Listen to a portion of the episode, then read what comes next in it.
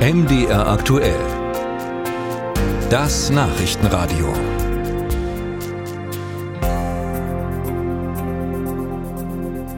Das VW-Werk in Zwickau galt als sicher für die Zukunft aufgestellt, weil dort ja Elektro-VW gebaut werden.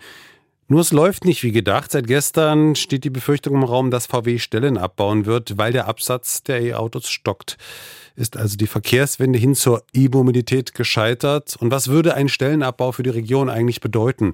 Wir haben darüber mit dem Chemnitzer Detlef Müller gesprochen. Er ist Verkehrspolitiker der SPD-Bundestagsfraktion. Herr Müller, die Ampelkoalition will ja bis 2030 15 Millionen E-Autos auf den Straßen in Deutschland haben. Wie passt das eigentlich zu den großen Sorgen in Zwickau?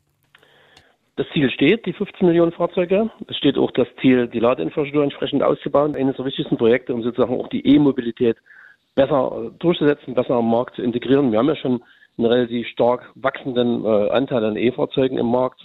Das funktioniert. Wir haben aber das Thema der Förderung, die jetzt ausgelaufen ist für Dienstwagen beispielsweise.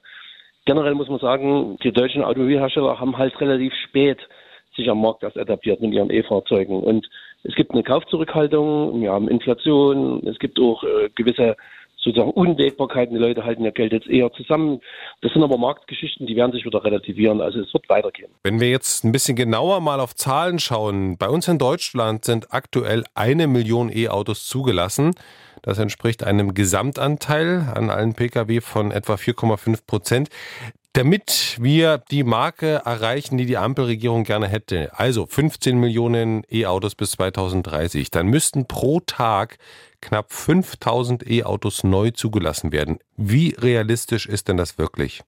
Man muss ja Ziele setzen und versuchen, sie zu erreichen. Wir haben eine Zurückhaltung das ist eine psychologische Geschichte, solange wie die Reichweiten der E-Fahrzeuge noch nicht so richtig ausreichend sind, solange wir auch zum großen Teil hochpreisige Fahrzeuge gerade von VW am Markt haben, da wird es noch keinen durch, äh, großen Durchbruch geben. Wir brauchen eine gute Ladeinfrastruktur, das wird gemacht.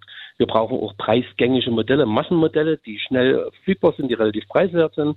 Und man muss natürlich auch die Technologie immer weiterentwickeln, dass sozusagen diese Urangst der deutschen Autofahrer, meine Batterie reicht nicht, dass man da ganz beruhigt ins Auto steigt. Das ist einfach so. Das sind also Momente, die geklärt werden müssen. Wir haben einen steigenden Absatz von, von E-Fahrzeugen und es wird sich in den nächsten Jahren noch weiter steigern. Nun hat die EU ja gestern angekündigt, einen Untersuchungsausschuss einzurichten, weil die E-Autos aus China vermeintlich zu stark staatlich subventioniert werden. Ist das der richtige Weg und das eigentliche Problem für deutsche Autobauer? Also was wir nicht dulden wollen als Europa ist eine Wettbewerbsverzerrung.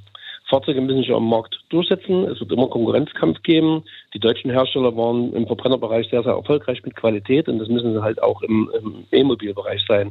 Und dann geht es um Qualität, dann geht es um Reichweite, dann geht es aber auch um den Preis. Aber was wir nicht dulden werden, ist, dass mit sozusagen staatlichen Subventionen bei chinesischen Herstellern Fahrzeuge in den europäischen Markt gebracht werden unter den Herstellungskosten und sozusagen versucht wird, den Markt hier kaputt zu machen. Auf der anderen Seite sind wir ja auch von China abhängig. Ohne Lithium aus China steht Deutschland so gut wie blank da.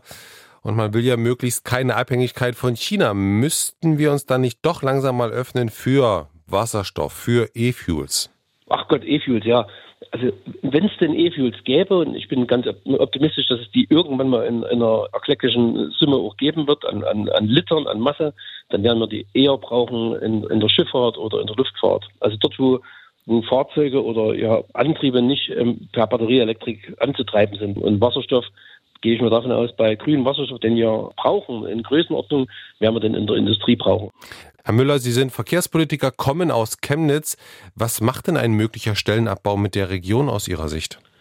Ja, zunächst mal sollte man abwarten, was jetzt wirklich passiert. Also heute am Donnerstag sind ja die Betriebsversammlungen, soweit ich weiß, bei VW.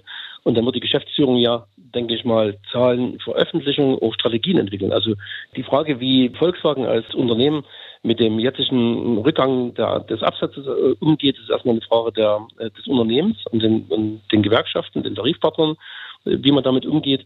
Ich bin ganz optimistisch, dass wir, also, dass es keinen großen Stellenabbau geben wird und dass der Standort Zwickau natürlich auch für die Zukunft sicher ist. Sagt Detlef Müller, Verkehrspolitiker der SPD-Bundestagsfraktion.